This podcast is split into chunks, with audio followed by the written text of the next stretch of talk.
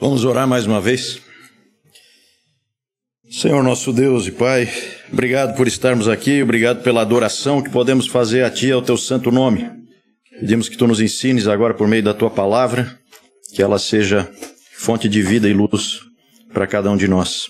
Isso te pedimos em nome do nosso Senhor e Salvador Jesus Cristo. Amém.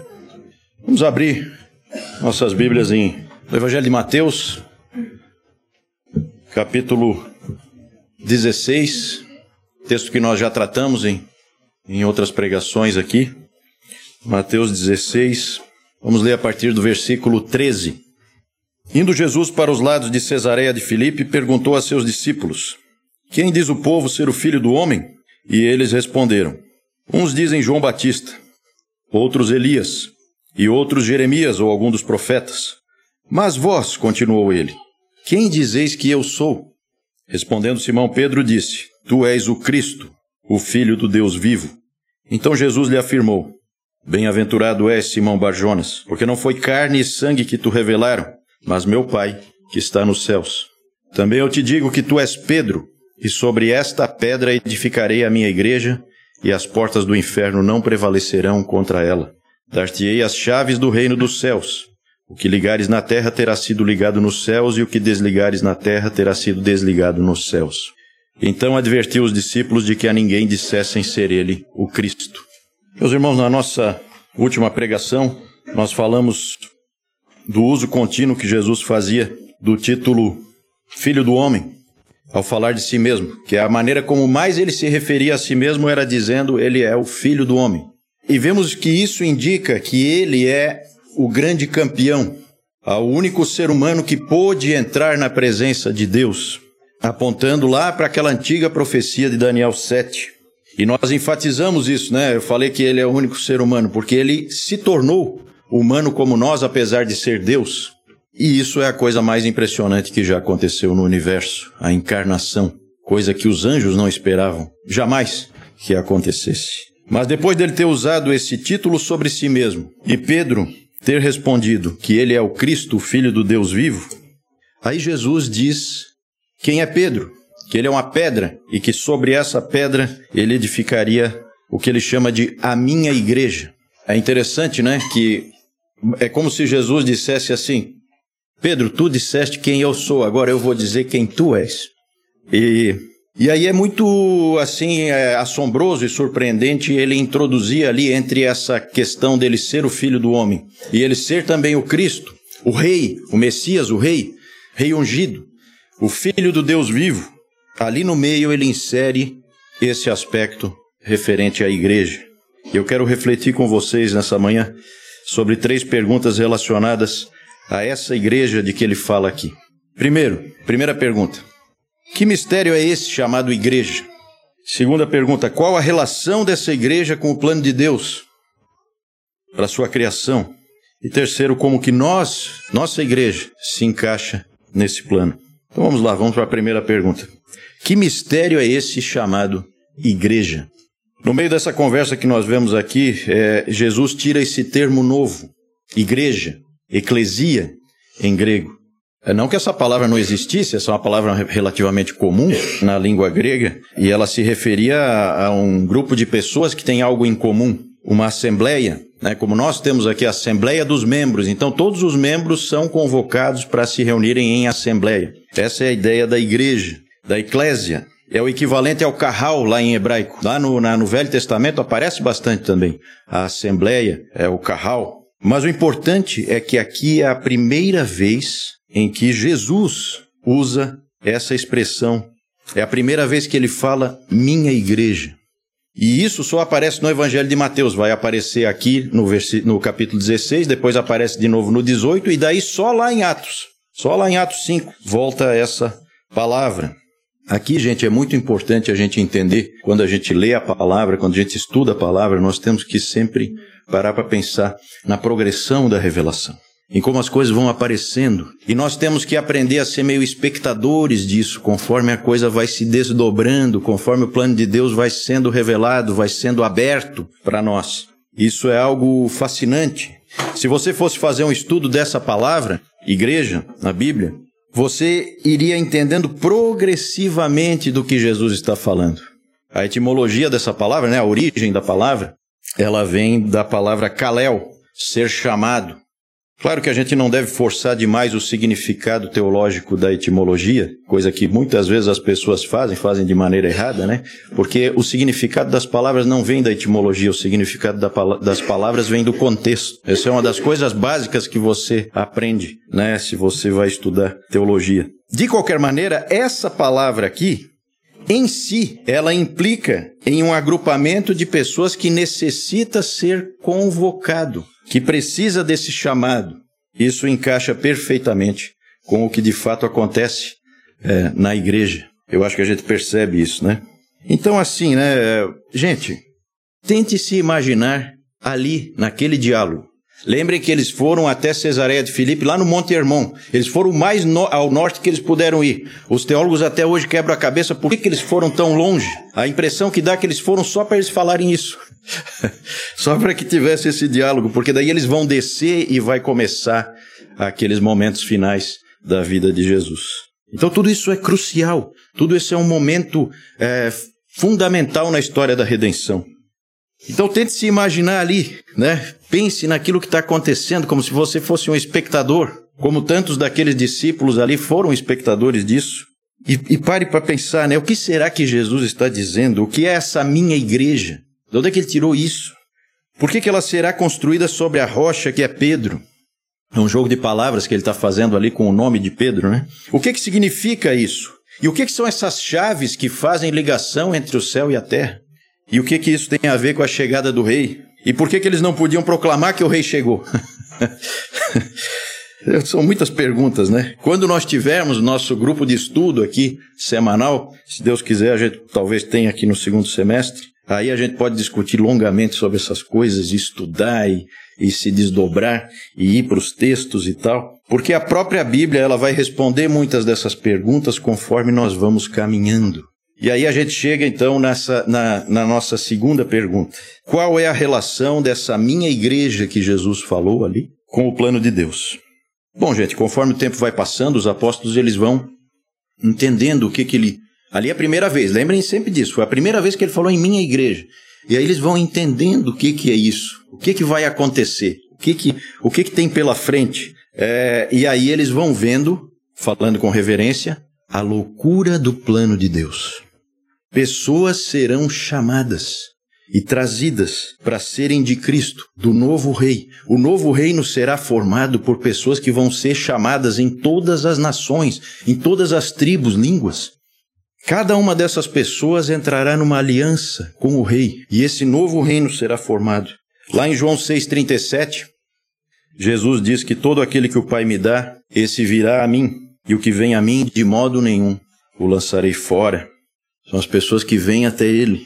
Lá em Atos 2:47 tem essa referência, né, que dia a dia o Senhor ia acrescentando à igreja os que iam sendo salvos.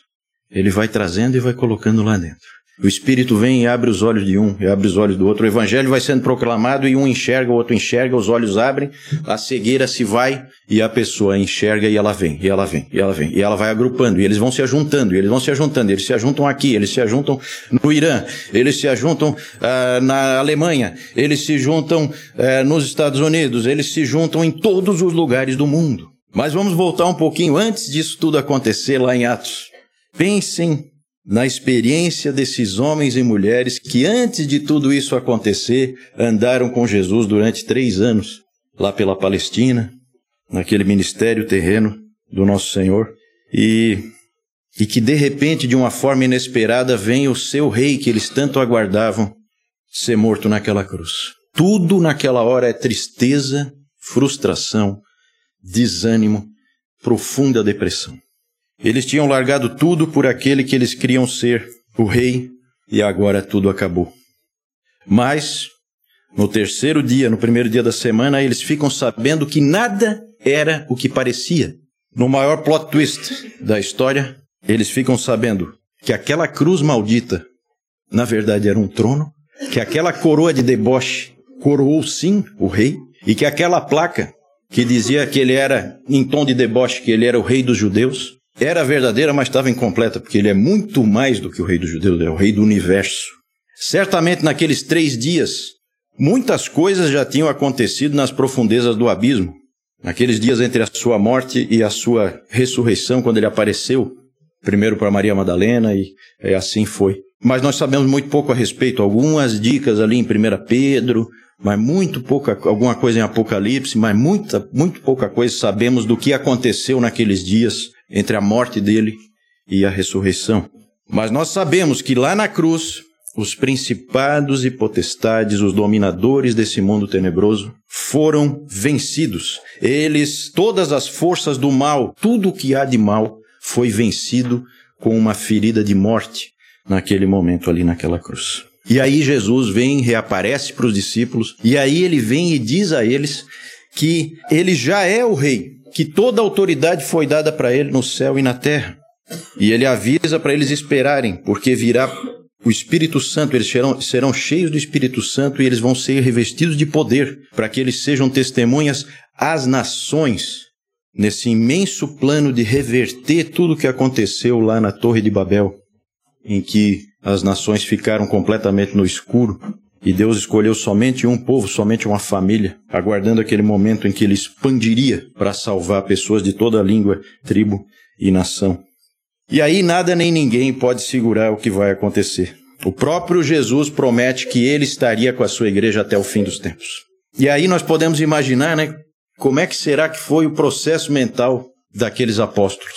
Porque daí eles vão as coisas começam a fazer sentido, aquelas parábolas do reino lá de Mateus 13, o semeador, a rede, a parábola do fermento. O reino de, o reino de Deus ele vai crescendo e você não sabe direito como. Não, você, não, você não vê, você não vê o que está acontecendo. O grão de mostarda, o reino de Deus ele vai ele começa de pequena, uma pequena semente e aquilo vai. E assim essas parábolas todas da, da, do tesouro escondido, da pérola, e tudo aquilo vai fazendo sentido, tudo aquilo que Jesus disse, tudo vai fazendo sentido para eles.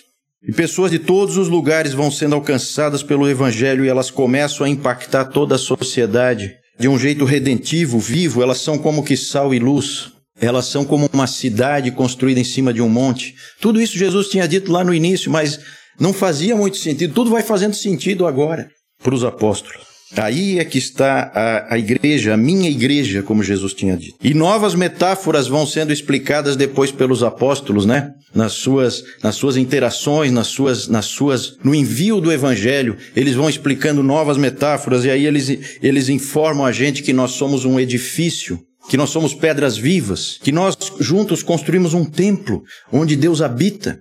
Ele habita em nós individualmente e ele habita em nós comunitariamente. E outras metáforas vão sendo construídas. Nós somos um, uma família, como o Beto orou aqui, nós somos sacerdotes reais. Cada um agora não tem mais uma família sacerdotal, todos são sacerdotes. Todos. Sacerdotes do rei.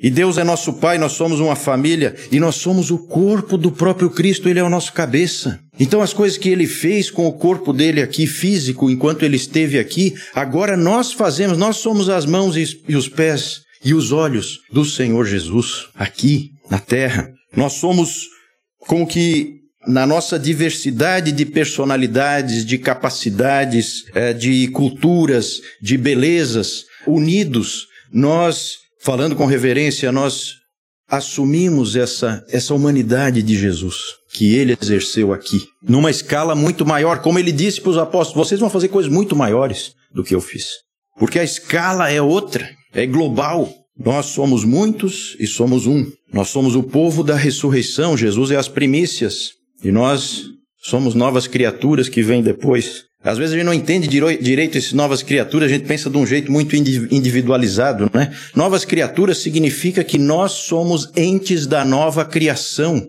Por isso que nós somos novas criaturas.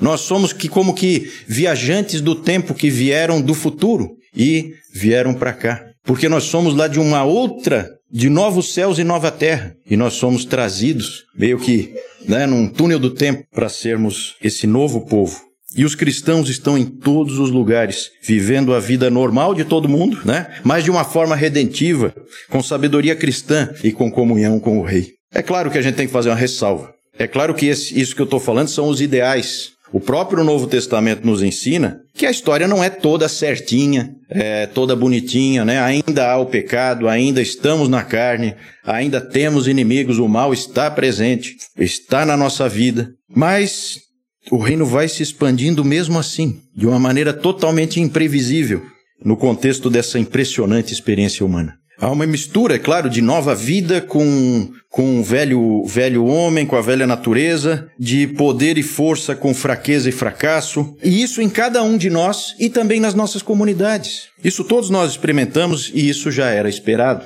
Os novos céus e nova terra ainda não estão presentes. Como os teólogos gostam de dizer, né, o reino foi inaugurado, mas ainda não foi consumado. É o famoso já, mas ainda não. Mas mesmo em meio a todas essas imperfeições, o Evangelho vai expandindo, vai se propagando, e a, e a Bíblia é a história dessa expansão. Já perceberam isso? Inclusive a história dessa expansão, até mesmo quando você olha para o Velho Testamento, na recusa em Israel de fazer isso. A igreja, ela é, como fala em Efésios 3, uma expressão da multiforme sabedoria de Deus. E ela é difusa, ela é impressionante. A Igreja de Jesus é o plano mais ambicioso que já foi implantado no planeta Terra. Pensar em tudo isso e desdobrar as possibilidades de tudo isso e como e os aspectos práticos de tudo isso não é algo que a gente possa fazer numa pregação, é algo que para nós fazemos sentados juntos, construindo juntos em um grupo de estudo, como já falei anteriormente. Valdir leu aqui o Salmo 67. Ali, gente, nós vemos o propósito de Deus. É só um exemplo, tem outros lugares em que tem essa ênfase. Ali nós vemos o propósito de Deus para o antigo Israel, que deveria ser luz para todas as nações. Deveria ter sido. Esse era o plano de Deus, que eles fossem luz para os gentios que estavam no escuro, dominados por deuses que na verdade eram, eram, eram demônios, eram anjos rebeldes, eram, eram aqueles vigilantes que já, já falei aqui em outras pregações. Esses, esses sujeitos dominaram as nações, os gentios. Isso começou lá na Torre de Babel. E Israel foi escolhido como povo de Deus, como ele é o Deus de Abraão, Isaac e Jacó, mas a ideia era expandir, como fala no Salmo 67.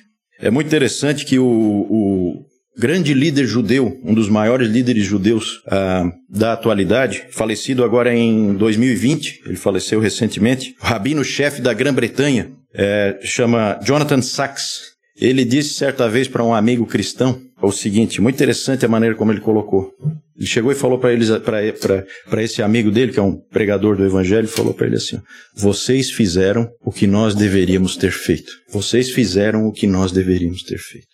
Num certo sentido, os judeus fizeram porque Jesus era judeu, os apóstolos eram judeus, eram judeus. Tudo, todo veio, veio, a salvação vem dos judeus. Mas ao longo da história de Israel não foi bem assim. E aí, gente, nós temos a impressionante história da igreja. A coisa mais fascinante que existe, né? Cheia de altos e baixos, como tem que ser os grandes épicos. Vocês já, já perceberam, gente, a imensa diversidade da expressão do cristianismo nos diversos séculos e nas diversas culturas? Nada é monolítico, nada é padronizado. Será que nós não temos nada para aprender com os antigos pais da igreja?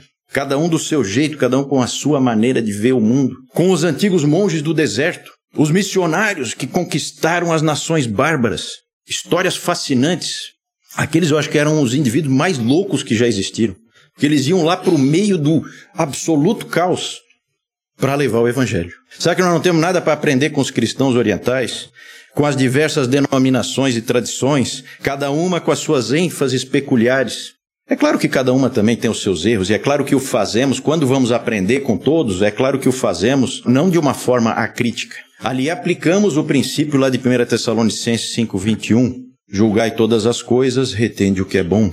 Mas Deus atuou dessas todas essas formas e nós estamos aqui hoje, dois mil anos depois. O que não pode acontecer é nós sermos tentados a impor que toda a igreja do Senhor deve ter o modelo que nós seguimos. Isso é uma expressão de orgulho. A igreja do Senhor não é nossa. A gente faz o que a gente acha que deve fazer, a gente lê e, acredita no Espírito nos conduzindo. Para isso nós temos liderança, nós temos a interação entre nós. Nós temos principalmente a palavra, mas é a nossa visão da palavra encaixada na nossa cultura. Outros irmãos leram um pouco diferente. Quando nós presumimos que só nós temos a verdade e só nós estamos certos, aí a gente começa a se assemelhar ao antigo lá catolicismo romano lá da Idade Média.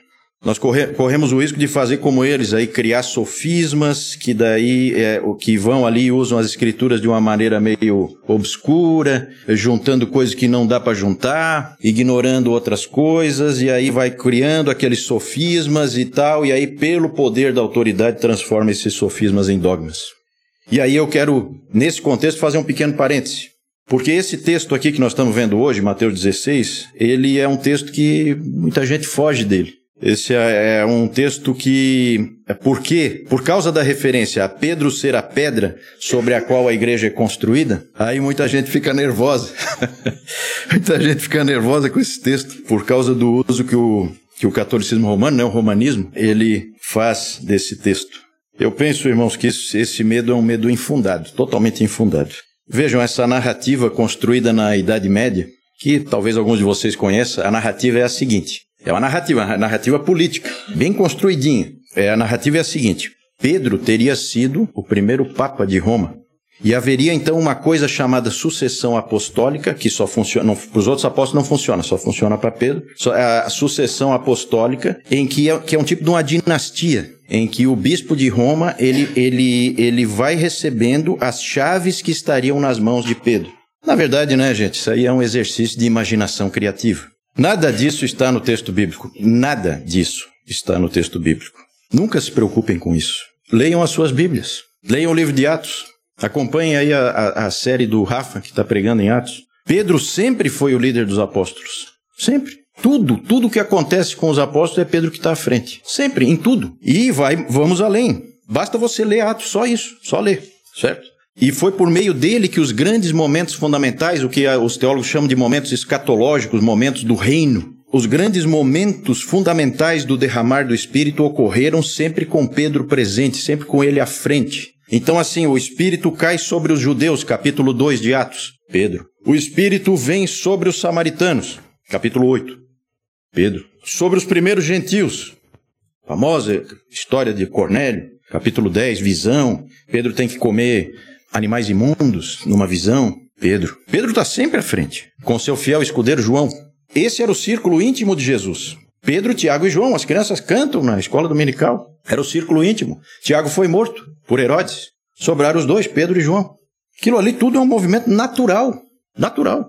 Então, esse é um ótimo exercício, parênteses que estamos fazendo aqui, e é importante fazer, porque senão a gente passa pelo texto e um monte de gente fica com dúvida. E trata disso aí com outras pessoas no seu dia a dia e tal. E eu não, não tem como a gente não, não abordar, ainda que seja alguma coisa tangencial né, ao nosso foco aqui, que é a igreja de uma maneira geral, esse plano de Deus com a igreja. Mas esse é um ótimo exercício de manejo bíblico, diante de um evidente erro teológico. Efésios 2,20 deixa claro que a igreja é sim construída sobre o fundamento dos apóstolos e profetas, e que Jesus Cristo é a pedra angular. É Ele mesmo a pedra angular. Quanto às chaves, está claríssimo que elas estão com a congregação, com a igreja. E isso vocês podem ver lá. Fica como tarefa de casa aí, né? Mateus 18, 18, certo?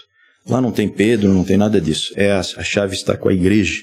Dito isso, vamos à nossa última pergunta. Como que nós nos encaixamos nesse plano que é a igreja? Meus irmãos, acho que todos nós temos uma noção de como que a coisa mais ou menos funciona. Isso já aparece no Novo Testamento, é legal você fazer esse estudo, porque a grande igreja de Jesus, dentro desse plano maravilhoso, ela se manifesta em pequenas células, pequenas congregações que elas se interconectam, às vezes um pouco mais fortemente, às vezes um pouco mais solto, mas elas se interconectam. Isso a gente já vê no próprio Novo Testamento e essa é a história da igreja certo? O Beto orou aqui por, por essas pontes que a gente quer fazer com outros irmãos de outras comunidades. Isso é fundamental. Né? É, é, é, a igreja ela é ampla. Ela está em todos os lugares. E sempre com essas pequenas células, algumas são um pouco maiores, né? Algumas são um pouco menores, mas elas se interconectam e elas se influenciam mutuamente, desde sempre. E cada uma dessas congregações é um microcosmo daquele quadro maior.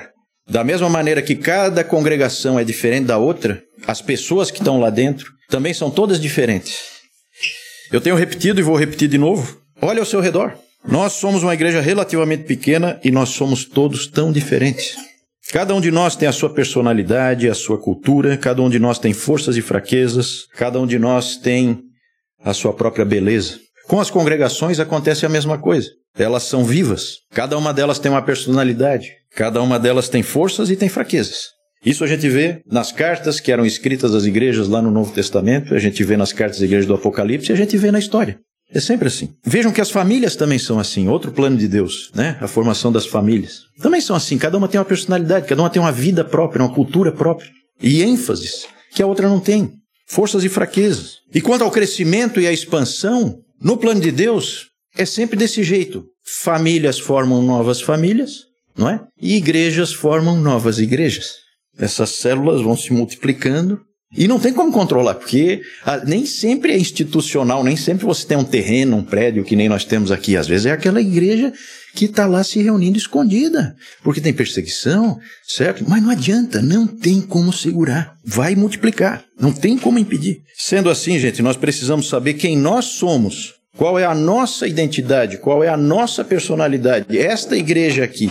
Não porque nós somos melhores do que ninguém, mas porque nós fazemos parte dessa dessa diversidade, dessa, dessa multiforme sabedoria de Deus que é a igreja. Então nós precisamos saber quem nós somos como congregação e nós precisamos como precisamos saber como cada um de nós pode contribuir. Agora aqui uma ressalva, por favor, não confunda vida de igreja não, não, não restrinja isso somente a ministérios, isso tem acontecido muito, somente a ministérios dentro da instituição igreja. É muito comum as pessoas compartimentalizarem a vida, né, nos nossos dias. Isso é algo muito moderno, muitas vezes está ligado a uma visão empresarial da igreja, e que nunca foi a tônica da igreja ao longo de dois mil anos. Isso é uma coisa muito nova, muito da sociedade de consumo, né? Ah, tem que ter ministério disso, ministério daquilo e tal, e aí tem que, tem que ter isso, tem que ter o quadro organizacional, né? É, pode ser bom isso aí, só que cuidado para não cair na armadilha de achar que esse é o plano de Deus, sempre foi assim. Isso é muito cultural. Na verdade, a igreja é muito mais do que isso. A igreja ela é ativa e fundamental e ela opera lá onde nós vivemos. Como igreja, nós nos fortalecemos para que nós possamos exercer os nossos chamados, todos eles.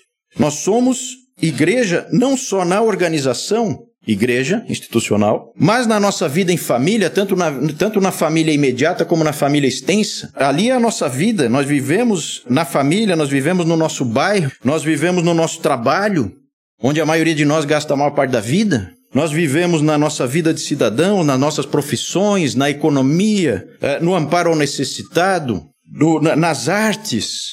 Olha a coisa maravilhosa que são as artes, todas elas o entretenimento, nós vivemos nas ruas. É lá que nós vivemos. E, e, ali nós estamos presentes, carregando o amor cristão, a bondade cristã, a verdade e a beleza do Evangelho. Claro que nós temos que contribuir também para o funcionamento da igreja institucional, mas por favor, cuidado para não cair na armadilha do institucionalismo. A igreja não é fechada em si mesma. Ela é um centro de expansão do reino. Ela nos capacita para nós vivermos no mundo como novas criaturas que somos. A nossa visão ela não se restringe à igreja como instituição. Esse é um extremo, um extremo que temos que evitar, né, do ativismo e da falta de noção da doutrina do chamado. Isso tem feito mal para muitas pessoas. Nesse sentido, eu tenho visto muitas histórias tristes. Na semana passada, eu li um comovente depoimento de um ex-pastor arrependido, confessando uh, os seus pecados e falando das metas que a igreja dele tinha de batismos todo mês e das barbaridades que eles faziam por causa dessas metas. Veja aquela visão empresarial que eu falei. Cuidado. Sociedade de consumo. Metas de batismos ele tinha. E aí ele ligava para a equipe dele para ver qual é o truque que eles iam usar porque eles não conseguiam bater a meta. E daí eles levavam para o batismo qualquer pessoa. Pegavam crianças, as crianças nem sabiam o que estavam fazendo prometiam qualquer coisa, ah não, se você vier aqui vai acontecer tal coisa na tua vida. Pronto, tá lá, põe na água, deu. Conta mais um aí para mim, cumprir a meta, salário no fim do mês. Um mercenário. E ele estava lá todo compungido e tal, porque ele foi enredado por esse tipo de barbaridade. O nome disso é abuso espiritual. Né? Fala-se tanto de tanto tipo de abuso. Esse é o abuso espiritual. Um outro caso de uma moça, obreira numa igreja, isso tudo nos Estados Unidos. Um, um caso de uma moça numa igreja que ela tinha meta de conversões que ela tinha que fazer, diária. Então a, a, equipe tinha que fazer três conversões por dia, no mínimo. No mínimo. E aí ela ficava no Walmart abordando as pessoas para poder fazer aquela oração de entrega que o próprio, que é a pessoa que faz e finge que é, é, é o outro que está fazendo. Sabe como é que é aquele esquema assim? porque você só quer contar mais uma cabeça. Então você faz de qualquer jeito. Porque é só para cumprir a meta. Então você vai lá, pega na mão da pessoa, a pessoa meio constrangida e tal, mas você vai lá, ó, ah, a tua vida vai melhorar uma barbaridade, você vai ser curado de todos os teus problemas. Vamos orar aqui para você entregar a tua vida para Jesus. Ah, você topa? Topa. Então vai lá. Oh, Senhor, vai lá e mais um. Essa moça está em profunda depressão hoje, duvidando da própria fé por causa desse disso que se chama abuso espiritual. Um outro depoimento que eu vi de um pastor aqui no Brasil, aqui no Brasil, ele falava de como era a igreja em que ele estava e que vivia de promover eventos. E aí ele dizendo que o esquema era assim: como para esses eventos você precisa sempre de um exército de voluntários, então você vai usando aqueles voluntários, tirando o, o suco deles até onde pode, até eles quebrarem, expressão dele, não minha. Até eles quebrarem. Aí você pega novos voluntários. Porque a igreja só vai continuar fazendo sucesso se ela continuar promovendo eventos. Senão acabou. Esses, esses modelos aí, infelizmente, são extremamente comuns no nosso tempo. É claro que eu não preciso dizer que eu não acredito em nada disso e que a igreja evidentemente tem que ser atuante, mas sem ficar fingindo que está acontecendo um avivamento, como sempre tem aquele ufanismo, aquele triunfalismo que as igrejas gostam de usar, infelizmente, contra a realidade. E por trás dessas coisas, gente, sempre tem algum espertalhão abusivo que tem uma sede tremenda por fama, poder e fortuna. Pode ter certeza absoluta. Já tinha no Novo Testamento, né? Hoje em dia, então, bem anos. Multiplicou. Precisamos ter um mínimo de autenticidade. Precisamos ser atuantes, mas com autenticidade. Como eu sempre digo, a gente vai vivendo a vida processando os nossos altos e baixos. Nós não ficamos fingindo que, ah, nós estamos aqui, ó, ah, a gente está mal numa coisa, nós vamos ficar fingindo que está ótimo e tal. Não, nós vamos orar, nós vamos diante do Senhor, ó, Senhor, nisso aqui a gente não sabe como fazer e tal. Nós vamos seguir o modelo lá de Atos. Quando eles foram perseguidos, eles oraram e o Senhor mandou o Espírito de novo. Mandou em Atos 2 e mandou de novo em Atos 4. Por quê? Porque eles tinham enfraquecido. Isso acontece. Aí, em vez de, oh Senhor, não, nós somos o. Né? Não, a gente está com medo. Nós estamos com medo. Eles fazem como salmista: Senhor, nós estamos com medo. Espírito de novo para vocês. Vamos vamos embora. Mas tem o outro extremo. Esse é o extremo do ativismo, da falta de noção da amplitude da vida. Mas tem o outro extremo, que é o da sonolência espiritual, aquilo que é um dos sete pecados capitais, né? A indolência, às vezes chamada de preguiça. Mas não é preguiça, é aquela indolência espiritual, aquele torpor em relação às coisas espirituais, em relação à igreja, em relação ao reino, em relação a Jesus. Ah, eu tô ali, eu não. Tudo. É, né? Eu fico insensível em relação àquilo tudo. Esse é um outro extremo. Ou então o cultivo do pecado na vida, não arrependido, sem arrependimento. Todas essas coisas são fatais para que a obra do Espírito deixe de ocorrer em nós e por nós. Se nós estamos vivendo assim, é hora de firmar um novo compromisso com Jesus, o Senhor que te salvou, que salvou a mim, que salvou a ti e deu vida para nós. Ele é o Rei e nós precisamos viver para Ele em obediência. Deixando de lado esses extremos ruins, é importante finalizar dizendo que nós precisamos dar uma enorme importância ao progresso do Evangelho. É muito importante que nós percebamos o quão, o quão é central no plano de Deus essa expansão, esse levar ser as testemunhas em Jerusalém, em, em toda a Judéia, em Samaria, até os confins da terra. E aí é muito importante a gente valorizar muito aquilo que se convencionou chamar de missões, trabalho missionário, trabalho de alcançar as nações, de alcançar quem não foi alcançado. Esse termo está meio desgastado por causa de práticas antibíblicas que foram inseridas nesse contexto aí, mas tem havido um resgate do trabalho de, levantar, de levar o evangelho aos povos de uma maneira bíblica e com isso fazer aquilo que o salmista apontou lá no Salmo 67. E a nossa igreja precisa se encaixar nessa obra maravilhosa, com pessoas verdadeiramente chamadas, com oração e com recursos. Por fim, irmãos e amigos, tenhamos responsabilidade com as chaves. Do ponto de vista humano, está nas nossas mãos aproximar ou afastar as pessoas de Cristo. Em outubro, nós devemos ter o nosso CTB, em que nós falaremos de uma maneira ampla sobre todos esses assuntos, sobre chamados, sobre igreja, sobre discipulado, sobre o nosso envolvimento com a expansão do reino. Não perca, é um, um assunto muito importante. A nossa igreja precisa se inserir né, nesse contexto e também buscar as outras igrejas também, né, para que a gente possa é, ser esse, esse sal e luz que o Senhor quer que a gente seja, sendo sempre cristocêntricos, sempre focando no Evangelho e sempre alcançando as pessoas lá onde elas estão. Vamos encerrar voltando lá para o Salmo 67. Eu queria só ler o começo do Salmo 67, porque aquela missão que era de Israel, hoje é nossa.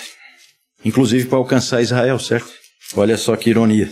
Salmo 67. Só os primeiros três versículos. Seja Deus gracioso para conosco e nos abençoe, faça resplandecer sobre nós o rosto, para que se conheça na terra o teu caminho e em todas as nações a tua salvação. Louvem-te os povos, ó Deus, louvem-te os povos todos. Vamos orar?